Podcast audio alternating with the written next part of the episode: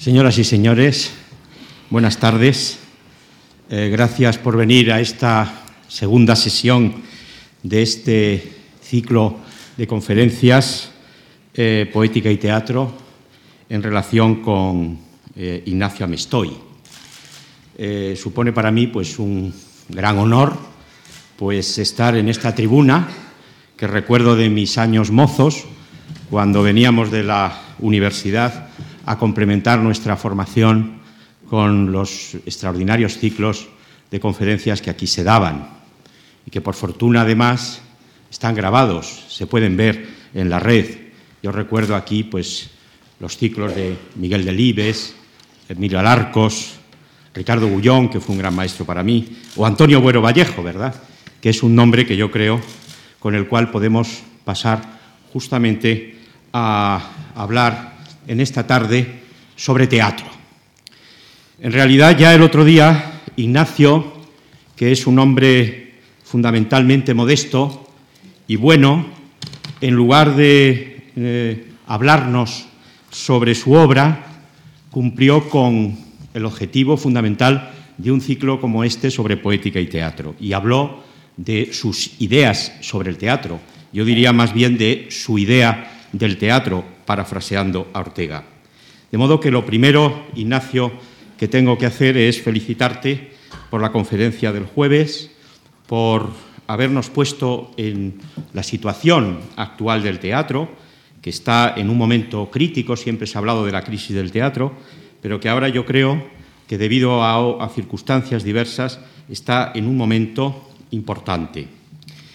A mí me gustaría que fuéramos desgranando aquí algunas de esas ideas, yo tampoco voy a decir que coincidiera al ciento por ciento con, eh, con todas las opiniones que aquí vertiste, pero en general yo creo que lo que sería bueno es que en este diálogo habláramos más de tu obra, nos refiriéramos, por supuesto, a tus comienzos y llegáramos también a este final de madurez, de plenitud creadora en que creo estás. Y yo plantearía como primera cosa, Ignacio, eh, hablabas el otro día, acogiéndote a las tesis de Bauman, de la modernidad líquida. En cierta manera, esa modernidad líquida se le correspondía también un teatro líquido, y entonces recordaba yo la década de los 80, la década de los 80 en la que tú naces al, teatro, podríamos decir, como autor y sobre todo con ese Lope de Vega que te dan en el año 1982, con Ederra, que fue uno de los pocos títulos de tu obra que mencionaste el otro día. ¿no? Entonces, no sé cómo ves eh, comparativamente la situación del teatro de, este, de esta ya segunda década del siglo XXI, con esa década que muchos consideran prodigiosa, la movida, etcétera, de los 80, donde se produjeron fenómenos teatrales importantes, eh, habida cuenta de que bueno, pues fue la primera década casi casi del teatro en la que los dramaturgos pudisteis actuar con cierta libertad cuando subíais las obras a las tablas, ¿no? ¿Cómo ves tú esa...? Sí, bueno, eh, Javier Huerta eh, catedrático de la eh, Complutense y director del Instituto del Teatro de Madrid, eh, una institución pues muy interesante, con mucho vigor en, este momento y que desde de cualquier forma está de alguna forma reavivando en el ámbito universitario el teatro. Bueno, es el que ha hecho la presentación y te la agradezco también el estar en esta, en esta casa. El otro día pues eh, agradecía a Javier Gomá, agradecía también a Luciano García Lorenzo, que eh, lleva estos ciclos, eh, su deferencia y su hospitalidad. Pues mm, contestando a tu pregunta, en los años 80, a el momento en el que nos encontramos, la diferencia es, digamos, sustancial. ¿eh? En los años 80, eh, sobre todo, veníamos de los 70, claro, eh, de la salida de una dictadura, y ahí se generó, todos lo, vivimos de alguna forma, y además quedó plasmado por una, una película que se llamó El desencanto, de Jaime Chavarri, ¿verdad? del 76, si no recuerdo mal, que estábamos con, con, la duda de qué iba a pasar con nosotros, con nuestro colectivo. entonces, el teatro era en ese momento para todos un gran espejo que es lo que debe ser. Es decir, esperábamos continuamente eh, mm, qué nos podía ofrecer pues, eh, los autores de ese, de ese momento. Eh, Antonio Martín Ballesteros está por ahí. Antonio Buero Vallejo, has mencionado. entonces, ¿qué nos iban a ofrecer en ese año? ¿Sobre qué se iban a fijar? estábamos pendientes de, lo que nos pudiese ofrecer el teatro. Hoy en día no ocurre esto. ¿Eh? entonces estamos eh, en esa eh, sociedad líquida, yo, en esa modernidad líquida, en la posmodernidad.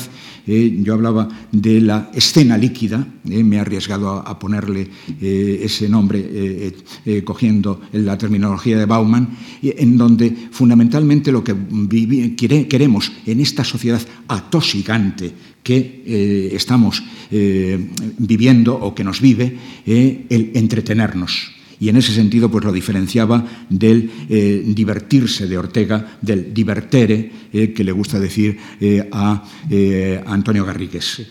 Oye, Ignacio, aun cuando tu obra es tan permanente evolución como lógicamente lo es en un creador vivo y además tan vitalista como tú, que estás no solamente en el mundo del teatro, sino que estás muy presente en el del periodismo, que a su manera es otra forma de hacer teatro y ahí están tus entrevistas. Y has estado hace poco en la docencia y en la gestión, en fin, en múltiples tareas.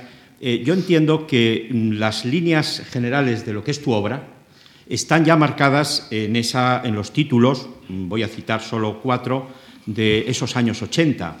Eh, Ederra, del 82, Dionisio Ridruejo, Una pasión española, Doña Elvira, Imagínate Euskadi, Durango, Un sueño 1439. Eh, yo creo que esas líneas serían, y es lo que me en lo que me gustaría que ahondases, eh, primero la tragedia, la tragedia como género que tú prefieres frente a otras alternativas de ese momento, el teatro de espectáculo, Joglars, Comedians, La Fura, el teatro neovanguardista, mm, el teatro de, Nieva, eh, por ejemplo, de Romero Esteo, es decir, la línea que va más hacia la farsa. Has citado tú también aquí precisamente Antonio Martínez Ballesteros, que cultivó ese género. Eh, y tú optas por esa línea, diríamos, que está más próxima a Bueno. ¿no? Entonces, esa línea de la, de la, tragedia, en la que quizá podemos volver, es una. La, segunda es la historia, la historia, la historia de España, eh, más reciente, y dentro de la historia de España el tema vasco ocupa un lugar fundamental. Y yo, yo añadiría a estos dos el tema de la mujer, ¿eh? tragedia mujer. Por cierto, que el otro día en tu exposición citaste varios pensadores, pero no citaste a tu a tu paisano eh, don Miguel. Eh, yo creo que el sentimiento trágico de la vida, ¿verdad?, está en gran parte también en tu, en tu teatro.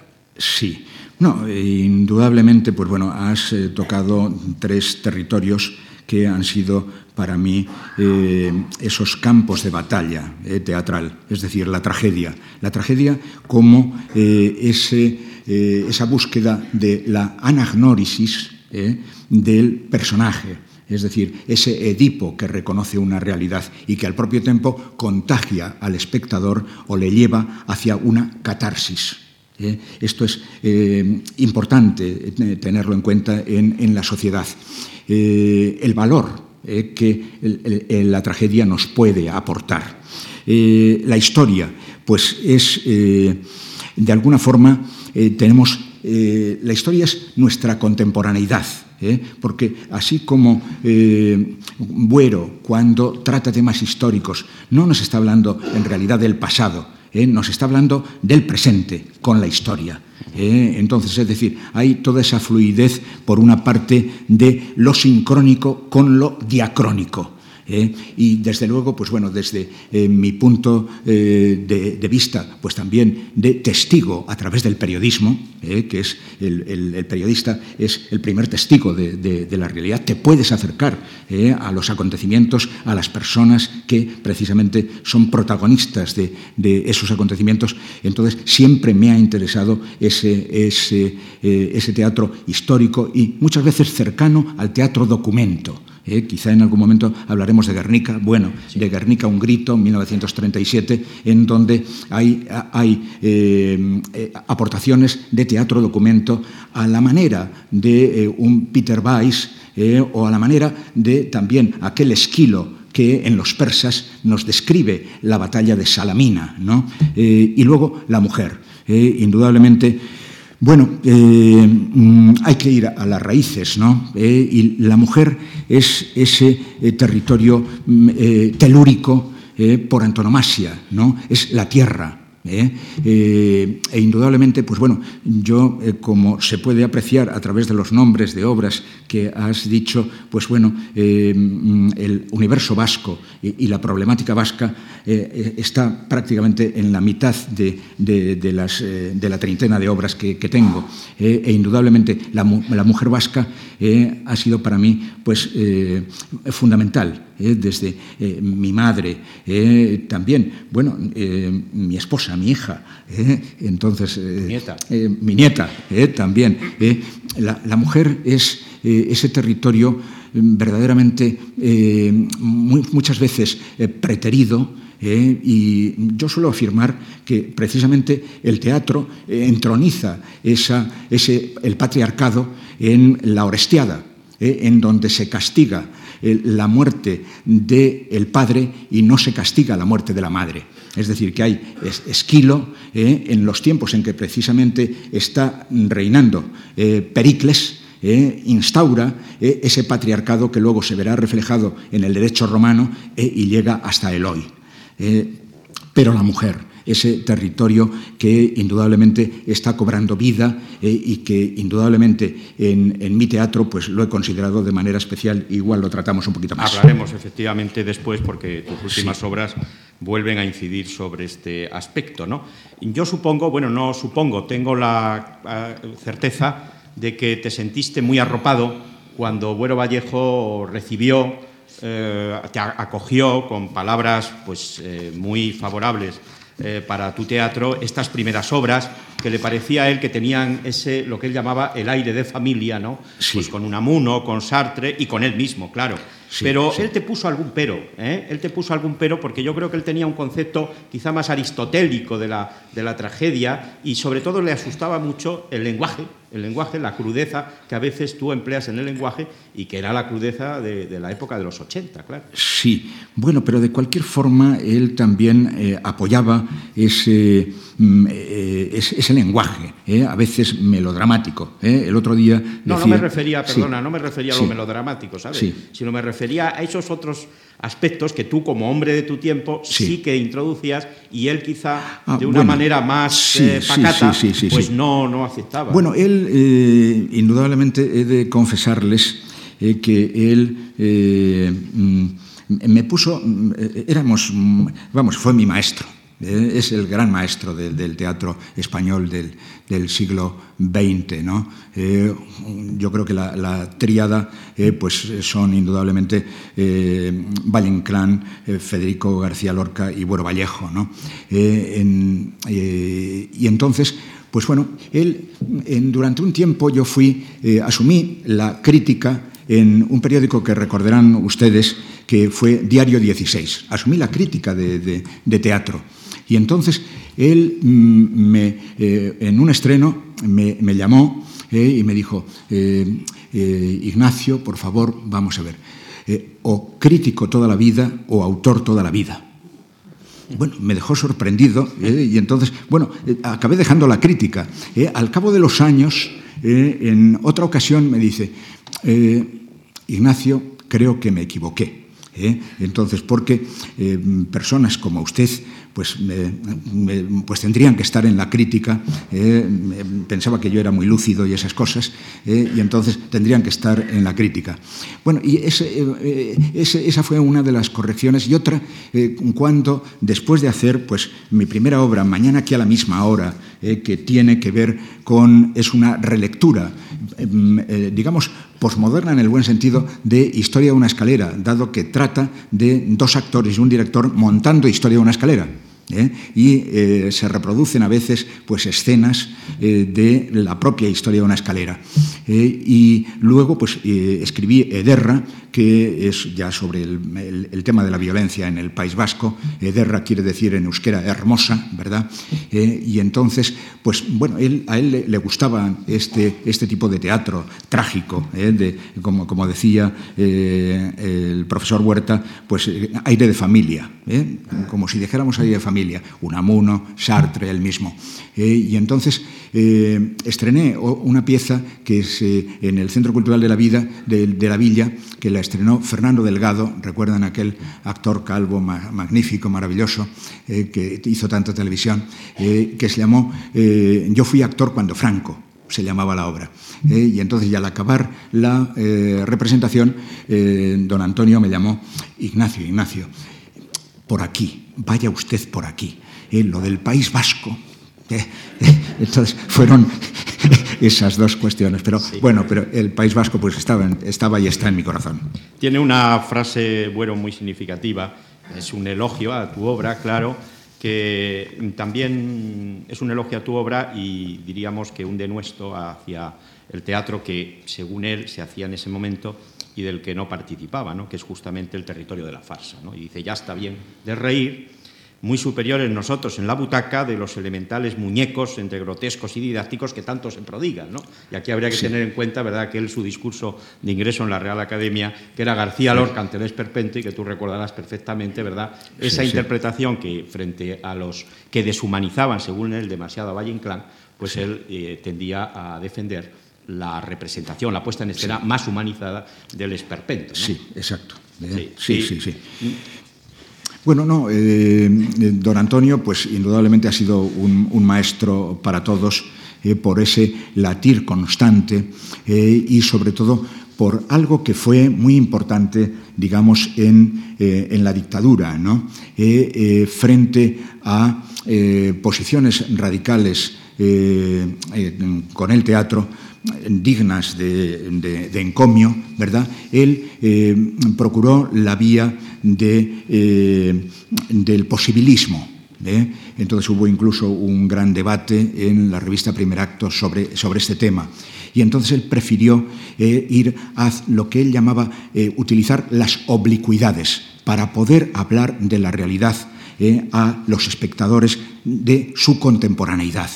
Entonces, en ese sentido, pues Buero fue también aleccionador ¿eh? de implicarse con la realidad, de comprometerse con la realidad hasta donde la realidad lo permite, ¿eh? porque hoy en mismo también, hoy decimos, eh, no hay censura, lo hablaba el profesor Huerta, a partir del 82 empezamos a escribir en libertad, ¿eh? Eh, y eh, se, eliminan las censuras, aunque para el crimen de Cuenca todavía seguirá hasta el 83-84, ¿no? suele recordarlo Alfonso Guerra.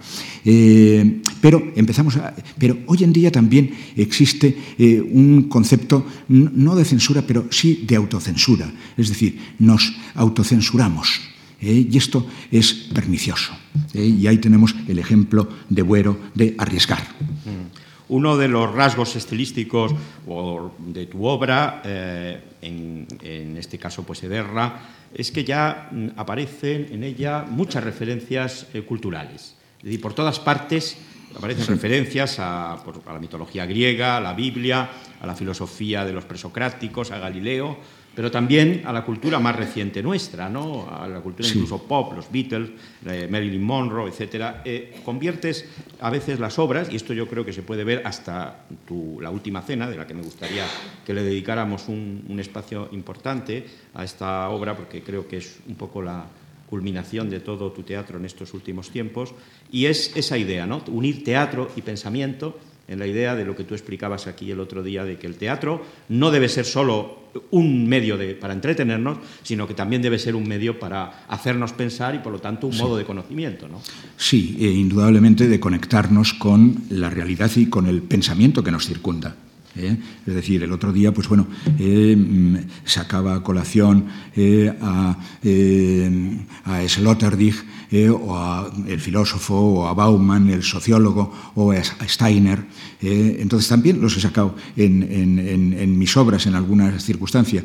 ahí está Juan Pastor, que ha dirigido la última cena, precisamente, y que, bueno, pues en principio ese tratamiento, ese citar, de repente eh, a autores, eh, a María Zambrano, etcétera, etcétera. Bueno, eh, es que en nuestra propia vida los citamos. Entonces, ¿por qué nuestros personajes no los van a citar? en este fin de semana, pues hemos podido asistir a una obra de Stoppard, La Costa de Utopía, en el Teatro Valle Inclán.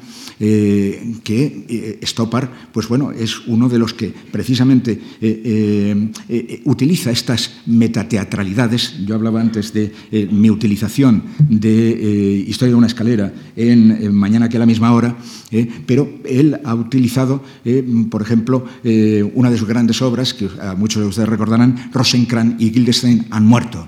Eh, entonces que precisamente se basa en eh, estos dos personajes de Hamlet eh, y que en su obra precisamente muchas veces son los diálogos de Shakespeare los que nos cuentan esa historia, pero nos cuenta la historia de esos dos personajes. O por ejemplo tiene otra obra, Travestis, que creo que se va a montar la próxima temporada, en la que unos personajes en el Zurich de 1919 representan Lenin, Tristan, Sara, etcétera, etcétera, la importancia de llamarse Ernesto.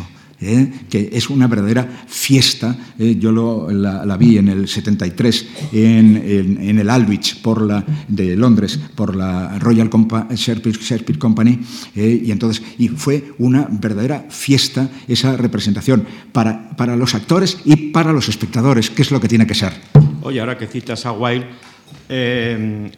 alguno quizá se pudo llevar, alguno de nuestros espectadores, que vino el otro día el jueves, se pudo llevar la, falsa idea, creo, eh, de que tú en esa defensa ardorosa que hiciste, en esa apología también, también fundamentada, bueno, se ha derramado agua. debe ser eh, buena suerte. si hubiera sido vino, vino el vino mejor. Sí, sí, sí. Bueno, eh, el agua es, es maravillosa es lo que necesitamos. sí. Eh, bueno, te decía que en esa defensa también fundamentada que hiciste de la tragedia, en realidad una apología de la tragedia, eh, alguien se pudo llevar la idea de que tú pues eh, despreciabas o menospreciabas el género que está enfrente, ¿no? que es la comedia y que sin embargo tú has cultivado justamente en tu segundo Lope de Vega, que es casi 30 años después, podemos decir, ¿no? esa obra, esa comedia tan divertida, es eh, chocolate para desayunar y que es casi casi un homenaje a Jardiel Poncela. Eh, extraes incluso una, una frase de él al frente de la obra que es tienes que ser más serio si quieres hacer humor los que se ríen de sus bromas escriben dramas. ¿eh? Entonces, eh, ¿podías hablar un poquito de cómo ves ese trágico, ese poeta trágico tú, que de repente dice, no, ahora voy a escribir una comedia? Sí, bueno, eh, decías antes que yo había estado en la docencia, pues 20 años en la docencia de la Real Escuela Superior de Arte Dramático, ¿no? dando historia del teatro, dando semiótica del teatro, dando literatura dramática, y desde luego mis alumnos no habrán oído nunca que yo haya eh, detestado de, de la comedia. ¿Eh? o sea, tiene sus auténticos méritos e incluso yo, eh, frente a Nietzsche, eh, defendería la tragedia como él la defiende, pero también defendería la comedia y quizá como Aristóteles pudo defenderla en ese, en ese estudio de la comedia que incluso se ha querido, Humberto Eco ha querido rehabilitarlo ¿no? en El hombre de la rosa. entonces, no, la la comedia. Eh, a mí me interesaba el tema, el tema trágico, pues bueno, porque yo comienzo a escribir pues, en el año 78-79, en ese momento precisamente de eh, la transición eh, y de un determinado pesimismo, del desencanto. Entonces, mm, mañana aquí a la misma hora, precisamente, muchas gracias y, perdón por el naufragio que no, es el, no, es el, primer naufragio de Pedro J. Ramírez. ¿eh? Pero, en fin.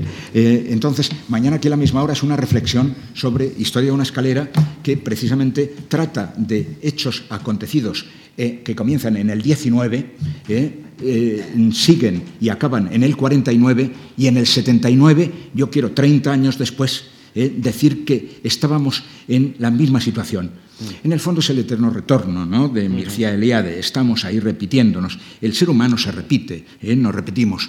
Eh, entonces, eh, Ederra, bueno, era una reacción ante la violencia en el País Vasco. cómo escribir una, comedia, ¿no? Y seguí con la, con la tragedia.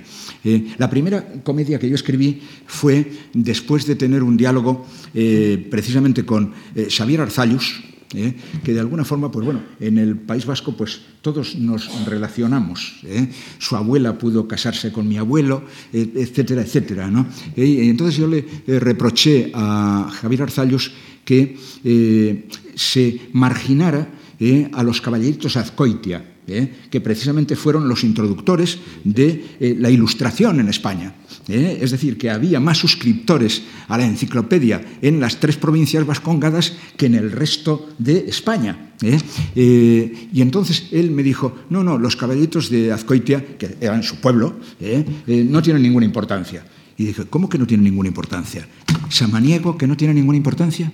¿Eh? Mm, eh, la ilustración que precisamente entra por el País Vasco, por aquellos estudiantes que habían ido, en vez de a Valladolid, porque costaba mucho dinero, o a Zaragoza a estudiar, cogían un barco y se iban a Burdeos. ¿eh? y les costaba menos la carrera. Entonces, y dije, pues voy a escribir una comedia. Y escribí una comedia que es Samaniego, eh, la, zorra ilustrada.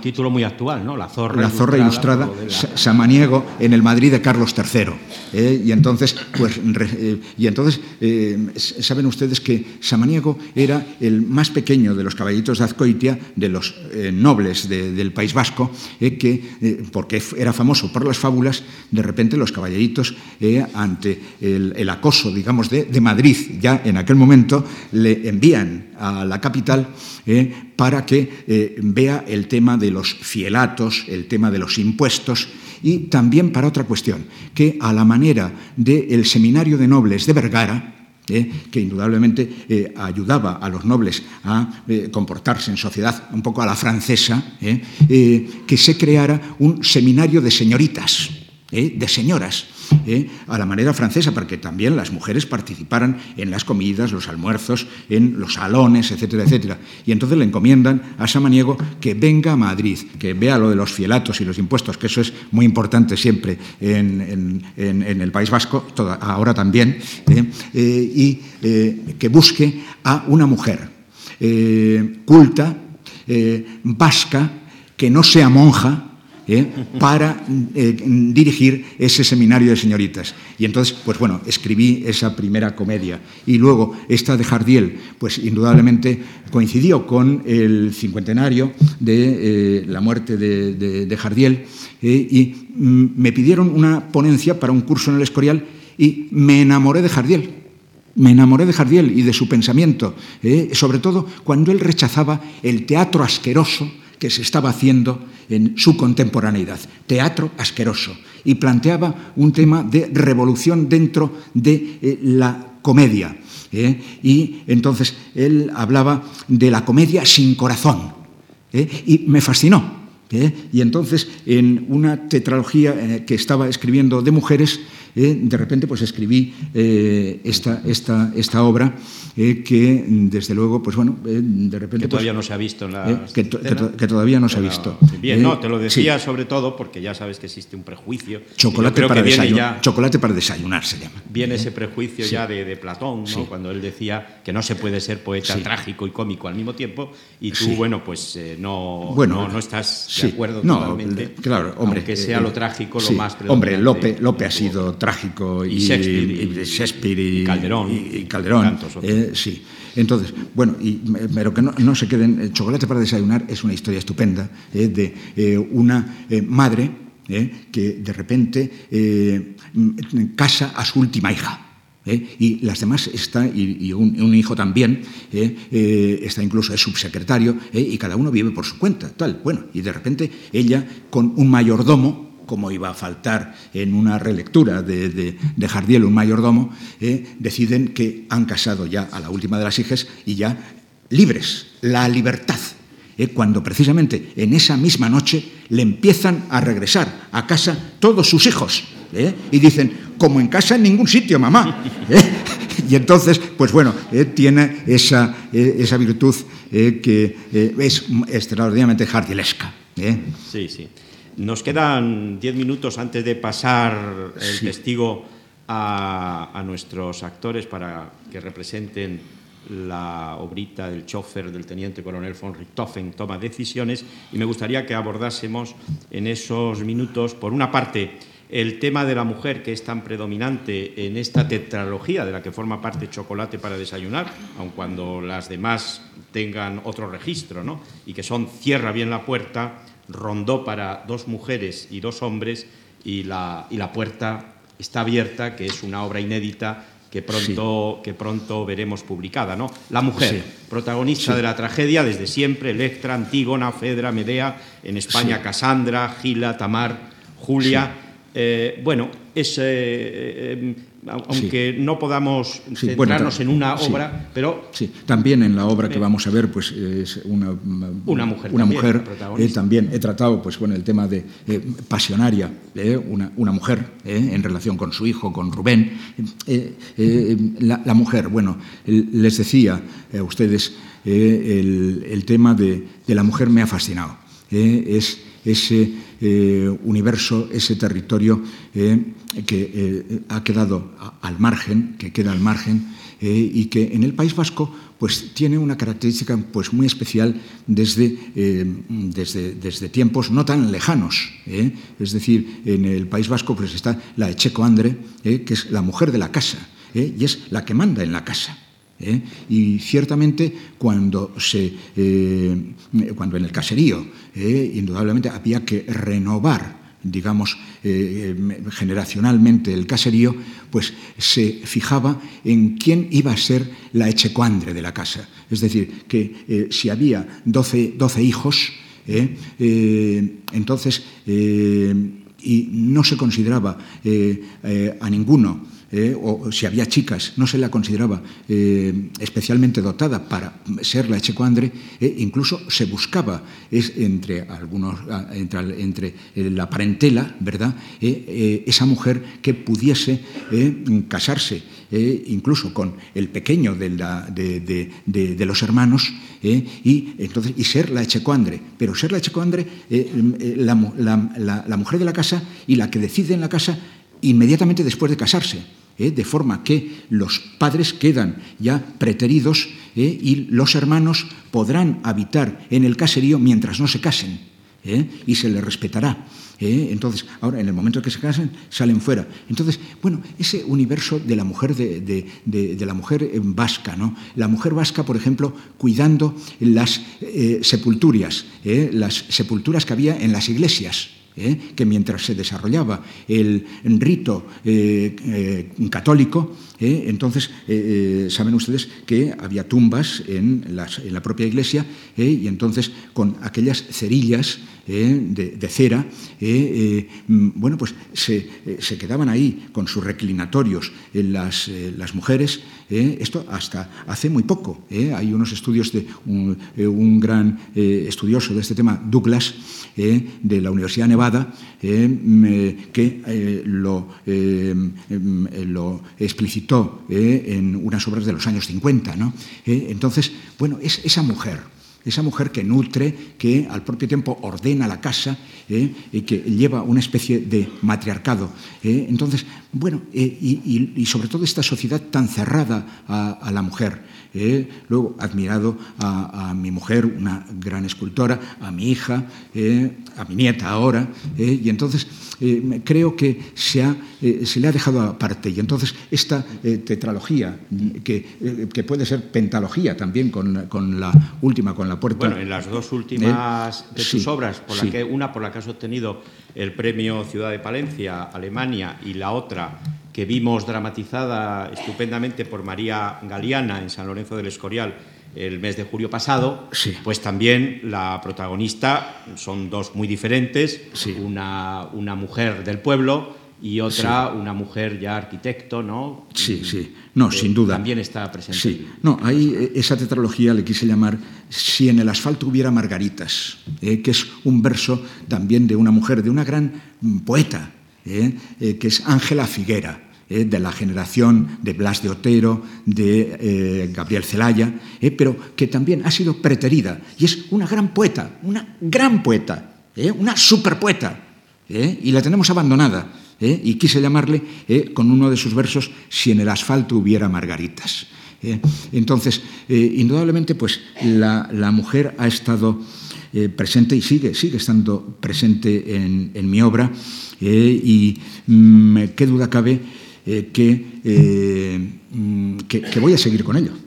En, ella, en ellas, en alguna de ellas planteas el conflicto mujer-hombre, pero también el conflicto mujer-mujer, es decir, madre-hija, cómo es el mismo conflicto, y me gustaría que pasáramos, puesto que ya el tiempo corre, a precisamente la que yo entiendo, la que yo entiendo, a lo mejor me equivoco, pero que es tu pieza maestra, eh, La Última Cena, cuyo tema vasco nos permite además enlazar con la, función que vamos a ver ahora, ¿no? La última cena, ¿no? En este caso, enfrentamiento padre-hijo, tú la llamas eh, una tragedia contemporánea y te atreves con gran valentía, creo, a tratar un tema delicado, espinoso, y la verdad es que yo cuando la vi en la sala guindalera, dirigida por Juan Pastor y e interpretada excelentemente por Bruno Lastra y Pepe Maya, pues la verdad es que me llevé pues una sorpresa extraordinaria porque era la tragedia intensa con una diferencia sobre Derra, una diferencia importante desde el punto de vista lingüístico, y lo lingüístico no es eh, algo aleatorio en el teatro,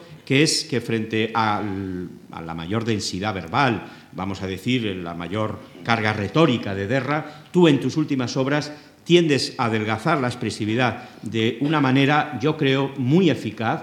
El diálogo mm, es casi yo recuerdo esos diálogos eh, como mm, mm, golpes de boxeo entre uno y otro, son frases, apenas hay mm, subordinación en esa obra y creo que es uno de los grandes aciertos, entre otros muchos, de esa, de esa obra. Sí, bueno, ahí hay dos, dos, cuestiones planteadas. Primero, pues bueno, estas últimas obras, ¿no? Eh, la última cena, eh, pero también yo apuntaría a otra obra que es Getafe, un exilio 2004 se llama, eh, y es eh, la, eh, la, inmigración de un profesor vasco que por las amenazas se tiene que venir a Madrid y da clases en la Universidad Carlos III. Entonces, y precisamente es profesor de literatura y ese día pues da una clase sobre la Orestiada. ¿Eh? con toda la problemática de la Orestiada, de los crímenes que se cometen, que, se cometen en, la, en la Orestiada. ¿eh? y entonces, pues bueno, precisamente ese día ha habido un, gran eh, atentado en el metro de París y han muerto una serie de gente, centenares de personas. y entonces, pues bueno, ahí está ese lenguaje también sincopado, etcétera, etcétera. ese lenguaje sincopado, esos puñetazos, Bueno, yo creo que también son que ha pasado el tiempo y que ha variado el espectador. y ha variado también algo que yo suelo tener muy en cuenta, que es el decoro el decorum horaciano. Es decir, hay momentos en nuestra sociedad en que el decoro es como muy amplio ¿eh? y se pueden decir pues bastantes cosas. Generalmente en el teatro, en el arte, nos tenemos que desenvolver en los márgenes del decoro. ¿eh? en los márgenes, en el, riesgo.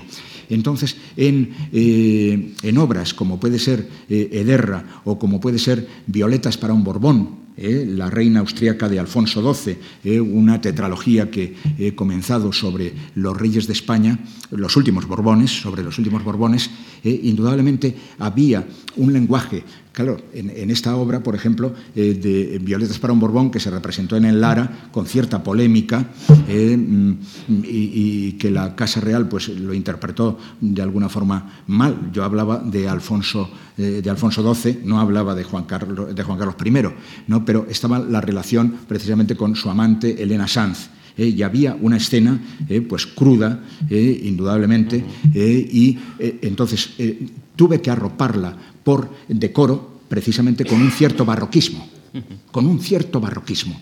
Es decir, eh, ahora, eh, en, este momento, eh, en ese encuentro, en la última cena, de un padre constitucionalista en el País Vasco, alguien, un, periodista, un autor de teatro que escribe en el correo, en el correo que se llamó el Correo Español, el pueblo vasco, en su día, es decir, que es un constitucionalista, es socialista, y de repente, al cabo de 12 años, recibe una llamada desde Francia, es de de su hijo, eh, eh, que dice, Aita, quiero verte.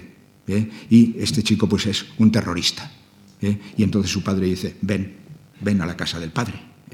y entonces pues se encuentran. Entonces, indudablemente, hay ese lenguaje absolutamente sincopado que también es el lenguaje un poco de, la relación padre-hijo, ¿no? generacional también. ¿Eh? Eh, mm, pero también eh, ya no es necesario, digamos, blindarlo con un tipo mm, de lenguaje, digamos, con cierto, ciertamente barroco, ni mucho menos. Y entonces, pues hay es ese combate de boxeo entre el padre y el hijo que al final, pues acaba con un abrazo.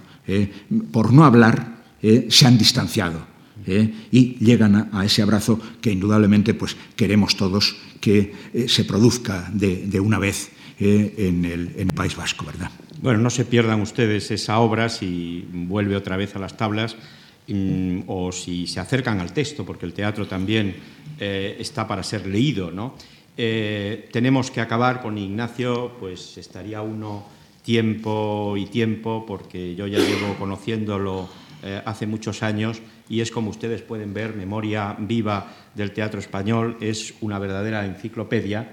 Y antes de pasarte la palabra para que presentes la obrita que ahora vamos a ver y presentemos también a los actores que la van a ejecutar, eh, yo quería pues agradecer, agradecerte, eh, agradecer a la Fundación Marc la oportunidad que me ha dado de subirme a este estrado para compartir unos momentos de conversación agradable con al que considero mi maestro y, también mi amigo, hombre generoso, que me manda todas las obras que escribe, que acepta incluso alguna pequeña crítica que se le puede hacer. El maestro es obras. Y realmente, en fin, mm, ya digo, no tengo más que palabras de agradecimiento. De modo que, Ignacio, si quieres, mm, puedes hablarnos un poquito del, chofer, del teniente coronel. Sí, sí. Bueno, ahí aconsejabas al auditorio pues, que pudiesen ver eh, la última cena. Eh. Entonces, eh, Juan Pastor, tal vez a, ver si se puede remontar.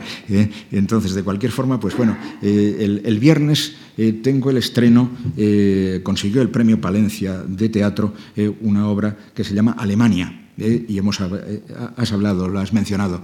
es la historia también de una mujer, de una arquitecta, que precisamente por la crisis actual pues su estudio cierra en, Madrid. Ella tiene alguna serie de conflictos personales, etcétera, etcétera, eh, pero se tiene que ir a Alemania, donde, de donde recibe una oferta, eh, eh, donde su abuelo en los años 60 se fue de peón de albañil.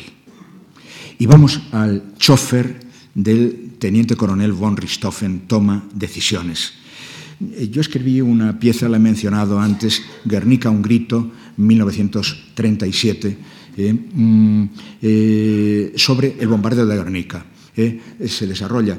Es, muy brechtiana. Yo creo que hay que decir que tengo esa influencia brechtiana pues muy, muy honda. me preocupa eh, sobre todo, bueno, y lo dije en la conferencia, eh, que el espectador eh, colabore, sea un co-creador, que es lo que en definitiva pedía Bertolt Brecht. ¿no?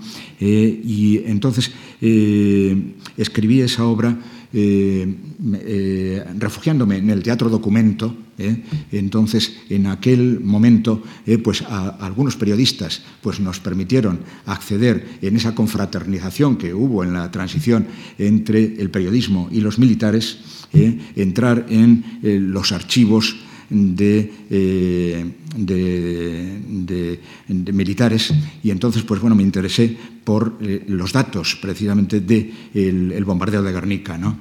Eh, ¿Quiénes habían sido verdaderamente los responsables en el ejército español del bombardeo? Y entonces, bueno, ahí había tres, tres nombres.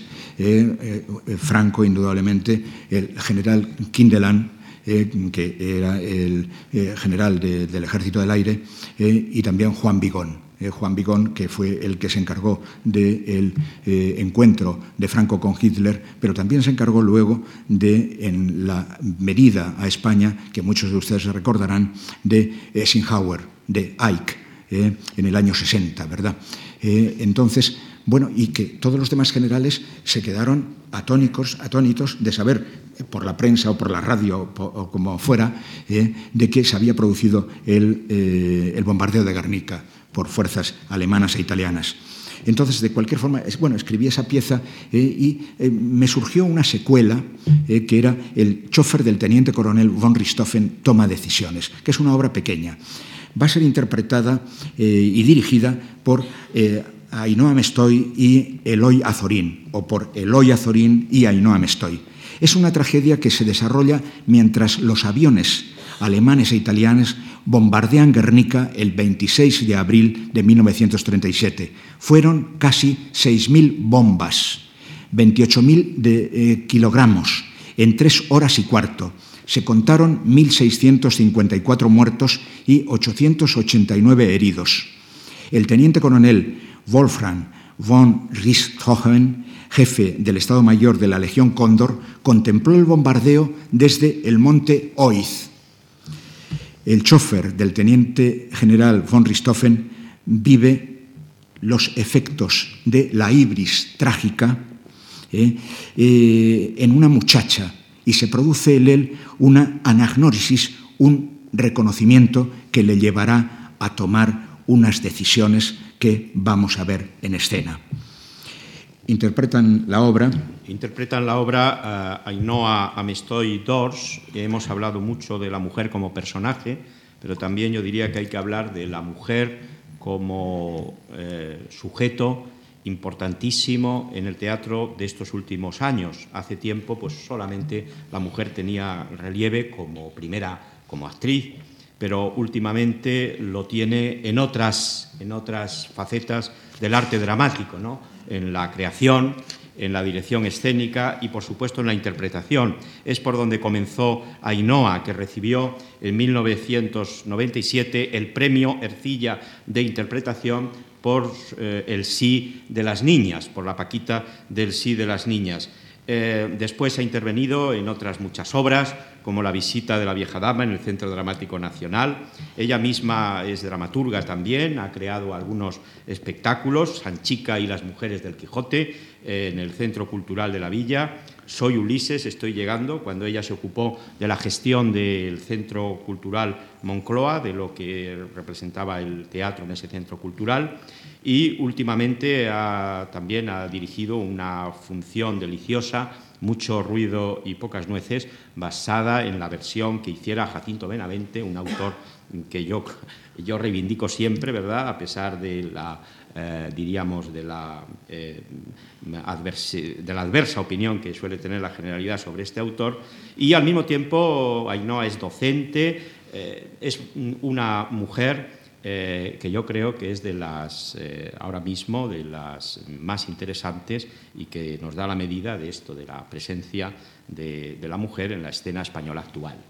Sí, bueno, y, Eloy Azorín, eh, también nacido en 1977, de estirpe teatral, de gran estirpe teatral, estudió interpretación en La Resat, yo fui profesor suyo, ha hecho teatro, televisión, cine. En cine le han dirigido Miguel Hermoso, Pedro Almodóvar, Vicente Aranda, Daniel Carparsoro. Fue Jofré Borgia en Los Borgia de Antonio Hernández, con Besos para Todos de Jaime Chavarri. Fue premiado como mejor actor en Peñíscola.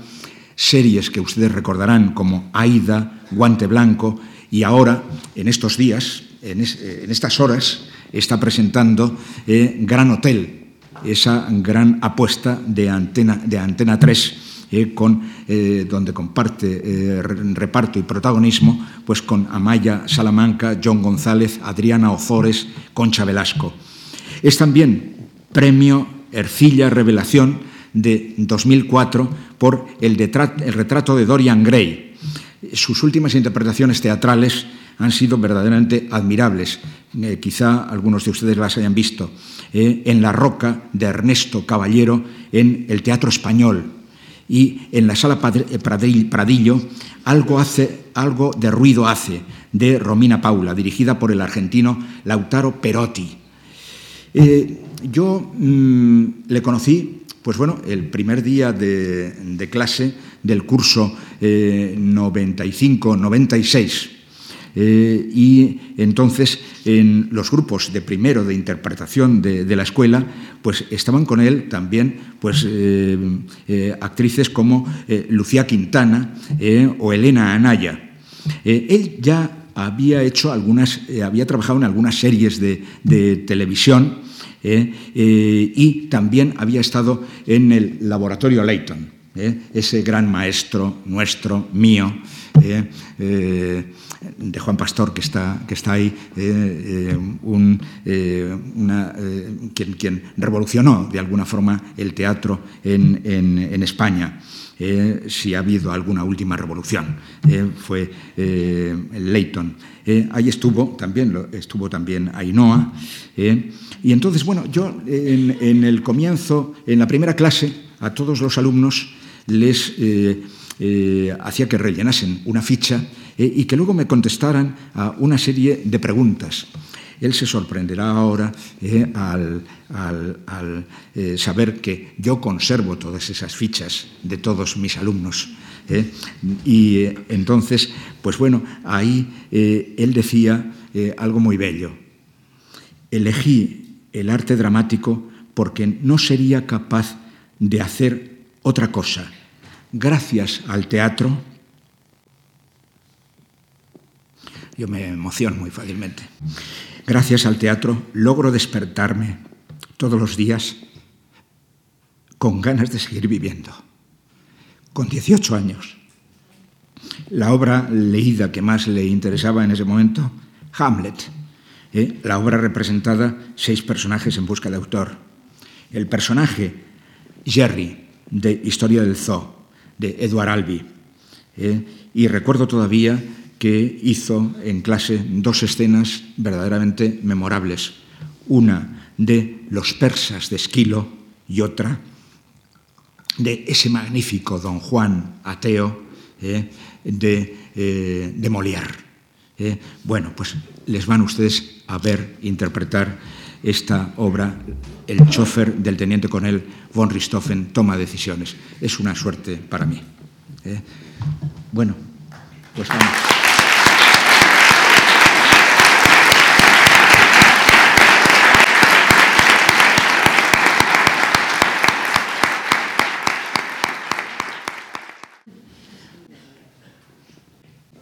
el chofer del teniente coronel von Richthofen toma decisiones. El ámbito es de fuego.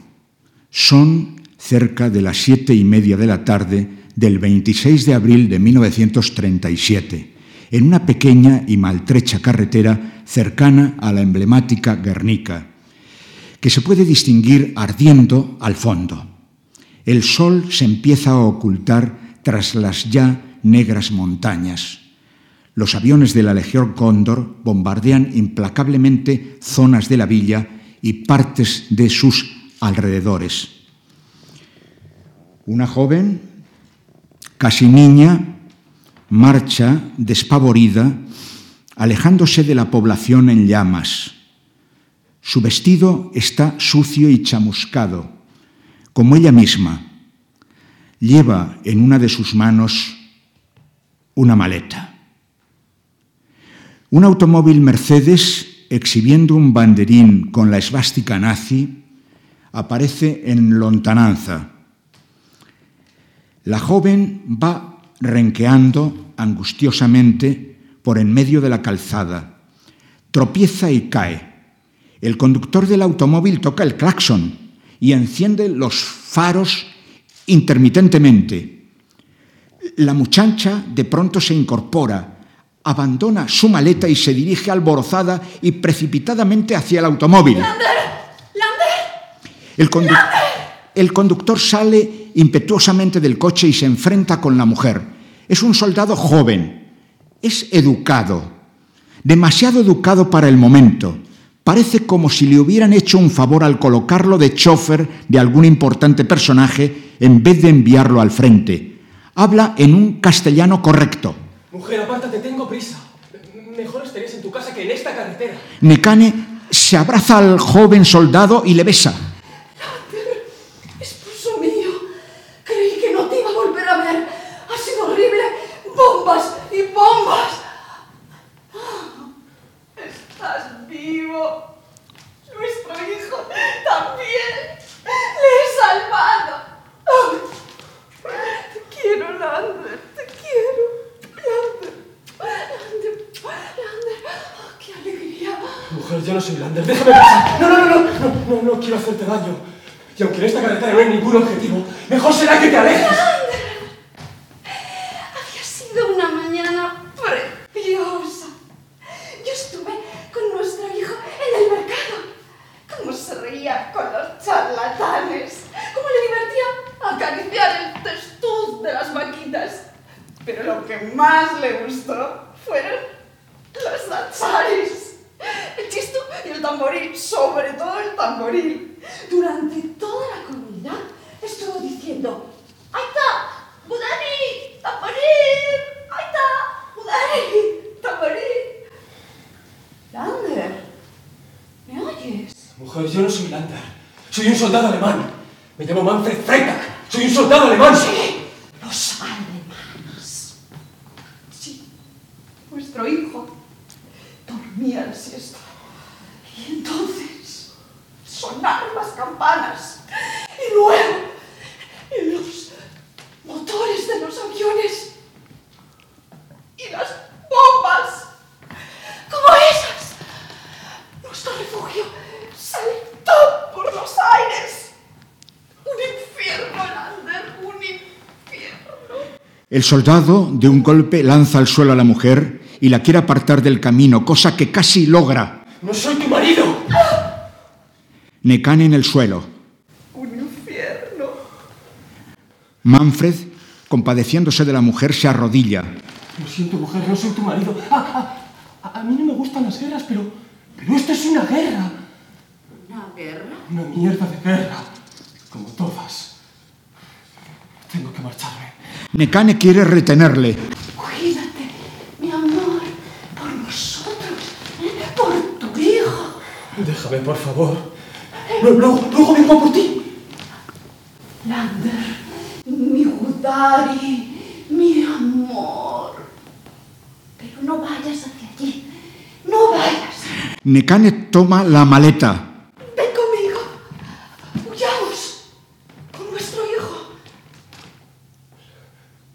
tres. Yo, Lander, tú. Tú, Nekane. Y nuestro hijo. Godson. Nuestro ángel. Los tres. Nekane con la maleta va hacia Manfred. Vamos. ¿Cuántos años tienes, Nekane? Seis menos que tú. Yo tengo 24. Por San Juan, 18. No soy tu marido, Nekane. Me llamo Manfred Freitag. Soy el chofer del coronel alemán que ha planeado esa barbaridad. Por orden de Hitler y Franco. El elegante teniente coronel von Richthofen. El primo del coronel. El primo del barón rojo. Él está allí, contemplando su obra. Con su deportivo y su estado mayor. Y yo le sigo. Le llevo una caja de botellas de coñac español. He ido hasta Eibar a por ellas. No me puedo retrasar más. Y ahora, Nekane, apártate, por favor. Cómo me gusta cómo me hablas. ¿Sabes? Yo tengo una novia en Berlín que me espera. Somos novios desde niños. Esperó a que acabase mis estudios de literatura española y ahora espera a que acabe mi servicio militar. Me ha tocado España. Claro, un filólogo. España es nuestra aliada, cómplice de la mayor locura, la guerra. Me gustas, Lander. Yo no soy Lambert. Nekane abraza la maleta. Aquí llevo a nuestro hijo. ¿Ahí? Le he salvado del infierno. ¿Y lo has metido en la maleta? Es lógico que quieras verlo. Está hermoso. Tengo que marcharme, Nekane. Nekane deja la maleta en el suelo y trata de abrirla. Desde que te fuiste al frente ha crecido mucho. Manfred, asustado y queriendo marcharse. Nekane, la operación está a punto de acabar. Ya tendría que estar ahí arriba. No, no, no. Si quieres, si quieres. Tú, tú- tú me esperas allí en el caserío. Yo en la noche paso a recogerte. Te lo prometo. No, si no tardo nada. Abre la maleta. Manfred da un paso hacia atrás. Nekane saca lo que fue un vestido de novia, ahora totalmente chamuscado. ¿Te acuerdas? Se pone en pie y se da una vuelta con lo que queda del vestido pegado a su cuerpo. Mi vestido de novia. Qué preciosidad, ¿verdad? Manfred da otro paso hacia atrás cuando Nekane se agacha, deja el vestido en el suelo y toma un gran lienzo blanco. El pañuelo de mi virginidad. Nuestra primera noche, Lander. Deja el pañuelo y se fija en el interior de la maleta. Y aquí está. Godson, Manfred está espantado. Nekane toma en sus brazos, llena de felicidad y alegría, el cuerpo de un niño de poco más de 12 meses, totalmente carbonizado. Mira quién ha venido. Lo abraza y empieza a llorar de alegría mientras dice, Aita, Gudari, tamboril. Aita, Gudari, tamboril. Se levanta y le tiende el cadáver del niño a Manfred. Aquí está tu hijo. Mientras se lo va acercando, la madre le mira al niño y sigue repitiendo. Al tiempo que Manfred saca una pistola, coloca el cañón a la altura de la cabeza de Nekane y dispara. Nekane cae con el niño en sus brazos. Aita, Gudari, tamboril. Manfred se ha quedado petrificado. Al cabo sale de su estatismo, guarda la pistola y lentamente se dirige al automóvil. Abre la parte trasera y saca una botella de coñac. La abre y se sienta sobre uno de los guardabarros. Toma varios tragos de coñac y mira la evolución de los aviones.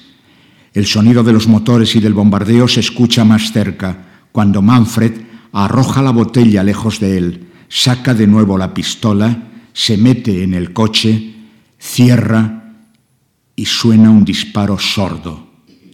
Y luego otro. Fin del chofer del teniente coronel von Richthofen toma decisiones.